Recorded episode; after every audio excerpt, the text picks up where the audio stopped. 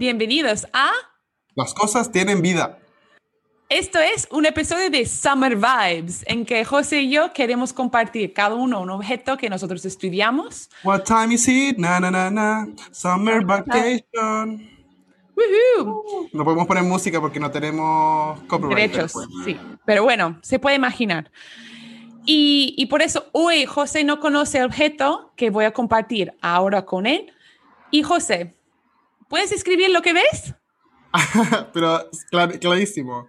Eh, bueno, es un cuadro de una señora, pero esta señora que tiene pelo negro, negro, una mirada como un poco tosca, como algo enojada, con pelo muy corto. Esta mujer está vestida de soldado español, ¿Y cómo lo sabías que era mujer? porque arriba dice el alférez Doña Catalina de Eurauso. Por lo tanto, estamos hablando de un retrato de una persona que incluso estuvo en Chile al inicio del siglo XVII. Ay, por eso ya conoces su historia. Claro. Claro. Bueno, ¿y, y tú sabes cómo se llama ese retrato o ese personaje en la historia? no recuerdo, ¿cómo se llama? La monja alfarés. Ah, Y por eso ya se ¿Pero era puede monja? intuir. Eso es, ya se puede Ah. intuir porque lo he elegido yo, porque yo estudié Claro. monjas. y, y por eso Pero a ella se le cayó el velo. El velo en alguna parte se le cayó. Eh, cuidado, cuidado. ¿No tiene velo? Pero no, no le veo el velo. En este retrato no. Ah, ok. No, en este retrato no. En este retrato, por ejemplo, cuando él dijo esto, que ni hay la palabra eh, monja en el retrato, solamente dice el alférez, ¿no? Sí, sí. Y que dice también debajo en, en una letra chiquitita, como dice su, su edad de 52 años y el año de, de, de cuando hicieron el retrato, de 1630. 30. Eso. Y, y lo de arriba dice, señor... Eh, no, ¿qué es eso? San Sebastián. Sí, sí, que ella es de San Sebastián. Ah, ¿De nacida. dónde en- es? Nacido, no, el, el, Eraso de San Sebastián. Ah, ok. Y, y ese retrato, lo interesante es que no tiene firma del, del pintor, ¿no? Y por Mm. eso por muchos años dijeron que era de Francisco Pacheco, pero actualmente dicen que no. Y por eso vamos a hablar de eso después. Pero primero tenemos que empezar a pensar de quién es esa mujer, ¿no? Sí. Yo no sé mucho de su historia. Sé que estuvo en Chile, que... pero parece que estuvo en muchas partes. Circuló por todo el mundo hispánico, ¿no? Sí, sí, sí, sí, sí. Y ella incluso era muy famosa en su propia época. Y eso es muy importante de, de decir desde el principio, ¿no? Que, que no era una persona cualquiera, sino que era conocida porque escribió una, un memorial de su vida que fue publicado en mil- 1625, que luego se fue eh, tomado como si fuera una obra dramática, que lo hicieron en muchas partes. Y en este retrato que vemos era el retrato que utilizaban para hacer todo el resto de, de las imágenes de ella. Y por eso Mm. como estamos hablando de una persona muy, muy famosa. Y Incluso te tengo una sorpresa, además, que yo no tenía idea de que era este cuadro, pero hace muy poco hablé con un amigo, Manuel Correa, que trabaja en el, en el Museo Histórico Nacional de Chile, de Santiago, y están restaurando una copia de este retrato. Ay, De qué hecho, bien. Sí, sí, sí. Ay, qué así que bien. Tenemos que próximamente lo saber lo podrá- que él, él se encuentra con el- el- la copia. Sí, sí, porque de hecho por eso me acordé ahora, y de hecho pronto lo podrán ver en el Archivo Histórico Nacional en Santiago. Perfecto. Lo ¿ves? rescatarán. Eso. Y como José dijo, no tiene hábito, ¿no? Y por eso como en ese aspecto es lo que destaca es su parte militar y que esto también es una de las partes muy importantes, pero hay que decir que la parte religiosa de, de ella siempre era importante. Y, y vamos a hablar un poco de lo que ella dice de sí misma, ¿no? Porque puesto que tiene ese relato que se puede encontrar en Cervantes Digital y por eso se puede leer cualquiera, lo recomiendo porque pff, escribió en una forma muy entretenida y estás ahí como, hoy, ¿qué hace después? ¿Y qué hace después? Porque siempre tiene problemas, ¿no? Pero ella nació el 10 de febrero en 1585 en San Sebastián. Y con apenas más o menos dos años, sus padres la meten dentro de un convento de la ciudad de Dominicas, ¿no? Y ella vive todo el tiempo bajo de una de sus tías, que al final, cuando ella tenía 15 años, ella era la abadesa del convento y por eso podemos imaginar que era de una familia muy importante, porque si la, la tía era abadesa, significa que tenían bastante poder en aquel entonces, ¿no? Y ella queja con 15 años, dice de que las otras monjas no le trataban bien mm. y por eso no quería quedarse en el convento, aunque ya estaba en su año de, de novicia, ¿sabes? Y por eso no había hecho la profesión pura, pero había hecho como el primer parte, por eso solamente le quedaba los votos finales. ¿Cuáles son los votos finales? Tienes como el, el primero el noviciato, haces un tipo de voto preliminar y luego em, empiezas a aprender toda la vida de ser monja. Y luego haces el, voto final que ya dices que yo quiero ser ¿no? Eh, esposa de Cristo. Y ya es el pacto final, porque tú puedes romperlo mm, siendo novicia, porque a lo mejor no es para ti, o que el convento vota en tu contra, porque el convento también tiene que votar a aceptarte. A lo mejor dicen, puf, tú no, ¿sabes? Fuera y por eso ya no puedes hacer, pero no, no recibes una cosa, una condena. Si tú eres profesa y luego sales, hay más, más problemas. Como, lo mismo con divorcio, ¿no? y, y, por eso, como con los 15 años, eso es lo que me encanta, como de pensar, todo el, todo el convento está en el coro, ¿no? Y ella se va a su tía y dice, me encuentro un poco indispuesta. ¿Puedo ir a acostarme? Y la tía dice, vale, perfecto. Por eso ella va a la celda de la tía, coge un hilo una aguja, eh, unas tijeras, ocho reales y las llaves del convento. Y se va. Y se va. Y se va. Sale por la, la, puerta principal, se va a la calle y dice que es la primera vez que ha cruzado el umbral del convento, porque obvio que tenía contacto con el mundo, su familia le visitaba y tal, pero como tenemos que pensar que, que su crianza y todo era dentro de este convento, ¿no? Y ahí, en la calle, ¿no? Creo, si no me equivoco, es debajo de un puente, se va a hacer su, propio, su propia ropa y la ropa de ser hombre, ¿no? Y por eso hace mm. sus pantalones, hace su camisa y la transformación se completa cuando se corta el pelo. Y por eso, obvio, estaba pensando en todas esas cosas antes porque cogió el hilo, la aguja, como sabía exactamente lo que pasó. Y lo más interesante en el libro es que a partir de cortar su pelo, se cambia el género en que se describe a sí mismo. Mm. Ya empieza a utilizar el masculino. Incluso nos da su nombre, Francisco Loyola. Mm. Sí, sí. Y por eso por mucha gente, muchos académicos lo han utilizado como si fuera una persona trans, ¿no? O, o hablan mucho de esto. No es que no lo creo, pero me parece que, y vamos a hablar de esto a lo largo de su historia, pero es un poco, el género es más fluido. Sí, sí. ¿No? Que, no, hay una experiencia distinta en el siglo XVII además. Eso es, eso es. Es que más que nada no podemos utilizar nuestras categorías para entender el pasado. Sin embargo, el pasado nos puede ayudar a replantear el, presente, eso sí, o el futuro también, ¿no? Y por eso ella se va desde allí, de San Sebastián, y obviamente, en cuanto que tenía todo hecho, se fue, se marchó. Y se, se encuentra como buscando amos con trabajos, ¿sabe? Como paje, eh, era eh, mercader, ayudante, ¿sabe? Como no, no cosas muy grandes, sin embargo que estaba buscando cosas, ¿no? Y moviéndose un montón. Eh, en Valladolid se encontró con un amo, con la corte y un vizcaíno. Y eso es muy importante porque siempre está con vizcaínos. Es decir, ella es de los Países Vascos y siempre busca si no son familiares, son gente de su región. Y yo creo que eso es muy importante, por lo que tú y yo mm, nos estudiamos, siempre hablan de la República de los Españoles como si fueran todos unidos. Y sabemos que no, ¿no? Porque ella no va con los andaluces, los catalanes, los gallegos. Pero van con los suyos, ¿no?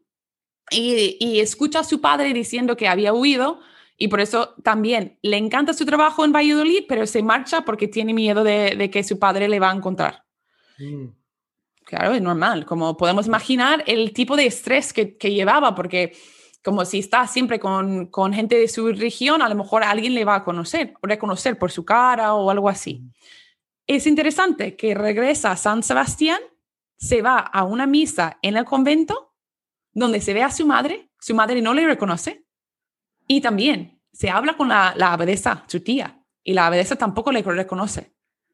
Y es a partir de ahí que empieza a trabajar con barcos, se baja a Sevilla y de Sevilla se va con un tío suyo que no sabía que era su tío, pero luego sí, y se va a las Américas, ¿no? Y supuestamente el trabajo iba a ser una ida y vuelta, pero en las Américas, como llegando a tierra firme, ella roba. Panamá para la gente, tierra firme es Panamá. Ah, sí, gracias, gracias. Sí, sí. Como roba 500, 500 reales de su tío y escapa. Por eso ya vemos un poco del don de, de, Francisco, ¿no? Francisco y Catalina, ¿no? Los dos que, que roban.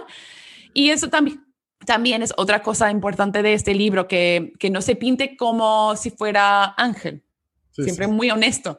Y, y, yo creo que le gusta un poco el picaresco, ¿no? Porque roba, mata, hace duelos, ¿sabes? Como lo que sea, para sobrevivir. Él en un momento llega a Concepción, Chile, eso es la parte que creo que tú conoces mejor, porque allí, en, en una batalla de Valdivia, le nombraron alférez por los méritos en la batalla. Y a partir de ahí se va a Concepción, Chile. Y en Concepción estaba ocho meses en la cárcel o algo así, sale de cárcel y un amigo suyo le dice, Francisco, necesito tu ayuda. Tengo una escaramuza con un amigo. Y Francisco dice, a ver, acabo de salir, acabo de salir, por favor. como no puedo hacer más. Y dice, no, pero es que no, no. Y, y, luego piensa y en el último momento dice, no, por el honor, nadie va con este amigo, voy. Por eso sale. Y va. Y podemos imaginar con los dos principales luchando y los dos amigos, Francisco y esa otra persona. Pues Francisco acaba matando al otro y el otro fue su hermano, que es una cosa muy, muy, muy dolorosa para Francisco, porque Francisco sí sabía en todo este recorrido que habían pasado bastante tiempo juntos, sabía que él era su hermano. Su hermano no le reconoció nunca, pero él, sí sabía. Por eso podemos imaginar... es un drama, pero... Pero un drama... Que no han hecho una película de esto. No lo sé por qué. Tienen que hacerlo. Disney, Disney, porfa. Disney, si nos escuchas en algún momento en el cielo. Eh, sí. Y, y, por eso le condena otra vez a ocho meses en, en la cárcel, se escapa, se huye por los Andes y eso es una de las cosas interesantes también de este libro porque no habla del paisaje, o muy mm. poco. Habla de las ciudades, de cómo se entra, de qué cosas se ve, ah. De cómo se viste la gente, de que de, yo hablé con tal, yo hablo, ¿sabes? Como, pero del viaje no habla. Y nosotros tenemos que pensar que viajar, tú sabes, como tú has hecho un viaje de Concepción a Argentina o bueno, Santiago a Argentina. No. ¿Lo harías? O sea, lo haría feliz siguiendo la ruta de los correos, pero no me gusta el caballo, eh, no sé cómo lo haría. Pero me gustaría hacerlo en coche en algún momento de mi vida. Vale. Bueno, yo, yo me apunto, así que lo haremos juntos. Y, y nada, y por eso desde ahí se va subiendo, pero siempre tiene como la patrulla a su espalda, ¿no? La gente siempre está porque, como he dicho, no era bueno, o sea, en el sentido que mataba a mucha gente, siempre estaba en peleas y por eso la gente le buscaba. Y llega, Francisco llega a la ciudad de Huamanga. Y en Huamanga le, conoce, le reconocen y dicen, ah, está el fulano de la otra ciudad, porque venía ya con cosas detrás, y el corregidor le, le hace preso. Sí, lo toma. Y el obispo intenta ayudarlo. Dice, ¿Obispo de quién? De Huamanga. ¿Cómo? Obispo de Huamanga. Sí, sí, sí, el obispo Eso es Perú, ¿cierto? Sur del Perú. Sí, eso sí, sí, ya estamos en Perú. intenta ayudarle. Y, y si puedo citar este momento, porque ese es el momento más dramático del libro. Claro, claro. Y, dice, y viéndolo tan santo varón, pareciéndome estar ya en la presencia de Dios, descubrióme y dígole, Señor, todo esto que he referido a vuestra señoría ilustrísima no es así. La verdad es esta, que soy mujer, que nací en tal parte, hija de fulano y sutana, que me entraron de tal edad en el tal convento con fulana mi tía, que allí me crié, que tomé el hábito y tuve noviciado, que estando para profesar por tal ocasión me salí, que me fui a tal parte, me desnudé, me vestí, me corté el pelo, partí allí a Cuya, me embargué, aporté, trajiné, maté, herí, maleé, correcté, hasta venir a parar en lo presente, a los pies de su señoría ilustrísima. ¡Boom! ¡Boom! ¿Puedes imaginar? María Teresa. Tú estás por recibir la confesión de alguien que tú crees que es asasinato Y el obispo desmayándose. no lo creía. Tenía que regresar el día siguiente en plan como, vale, necesitamos un poco más de información. Detállanos. Y por eso mandaron a dos mujeres a hacer una inspección de su cuerpo. Ok. Y registran todo el cuerpo, que hoy en día sería un poco problemático, pero dicen que es virgen intacta. Eso es importante, virgen intacta. Esta es la Juana de Arco de, la, de España. Del siglo XVII, sí, más o menos. Bueno. Sí. No nos salvó tanto. Bueno, no. Hizo más pillería, pero bueno, la picaresca española. Esa, esa.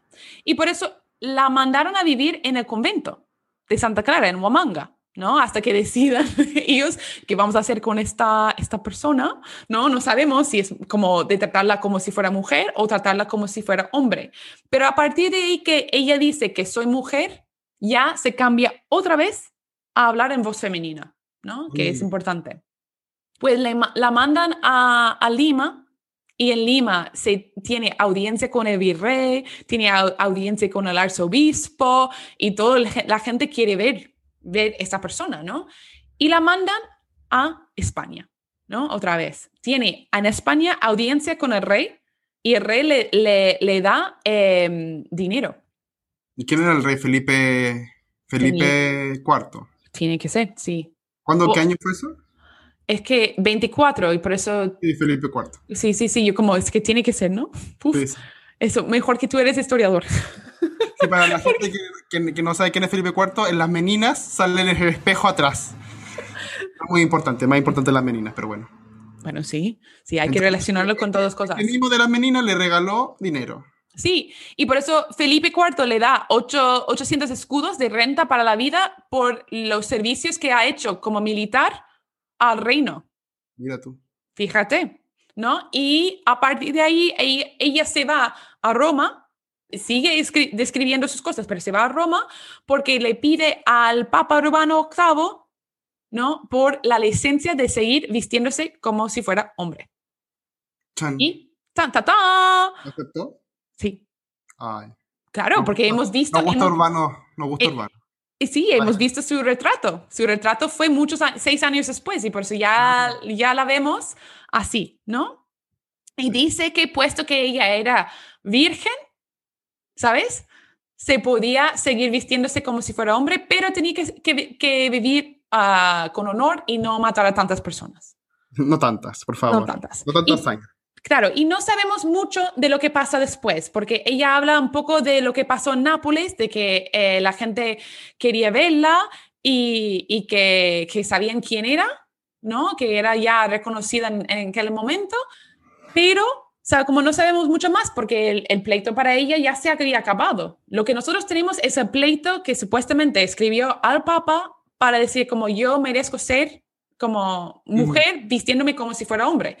Y por eso, según las historias, ella se fue a México después de esto, seguía el estilo de vida que tenía en Latinoamérica y se murió ahí en 1650.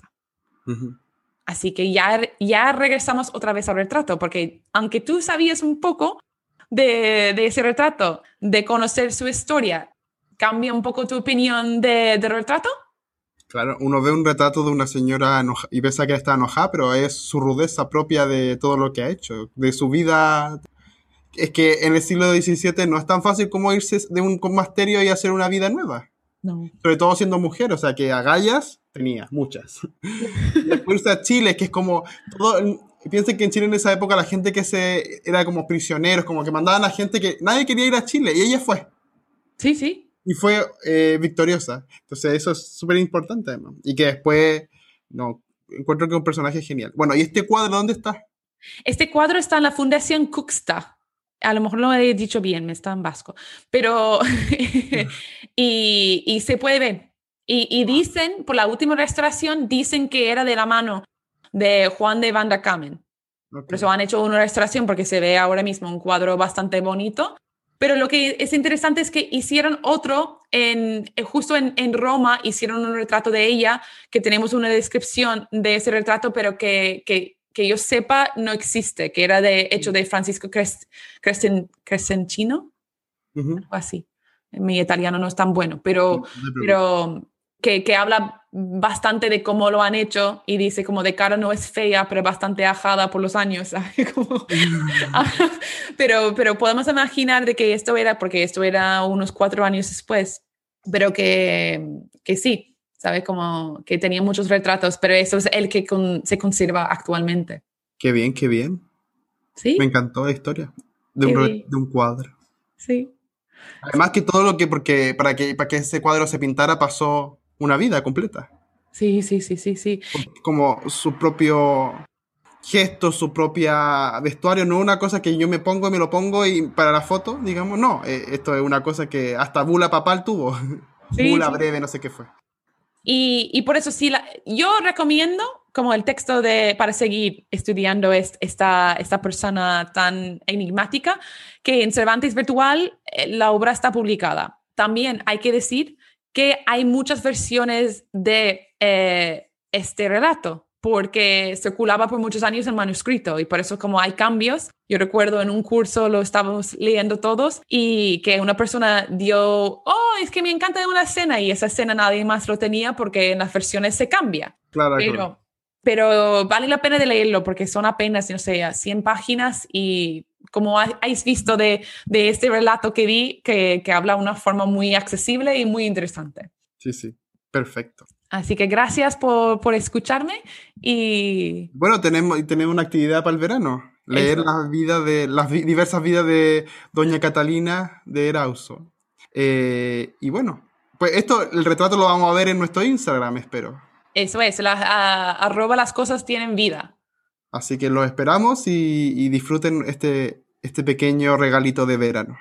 Nos vemos. Nos vemos.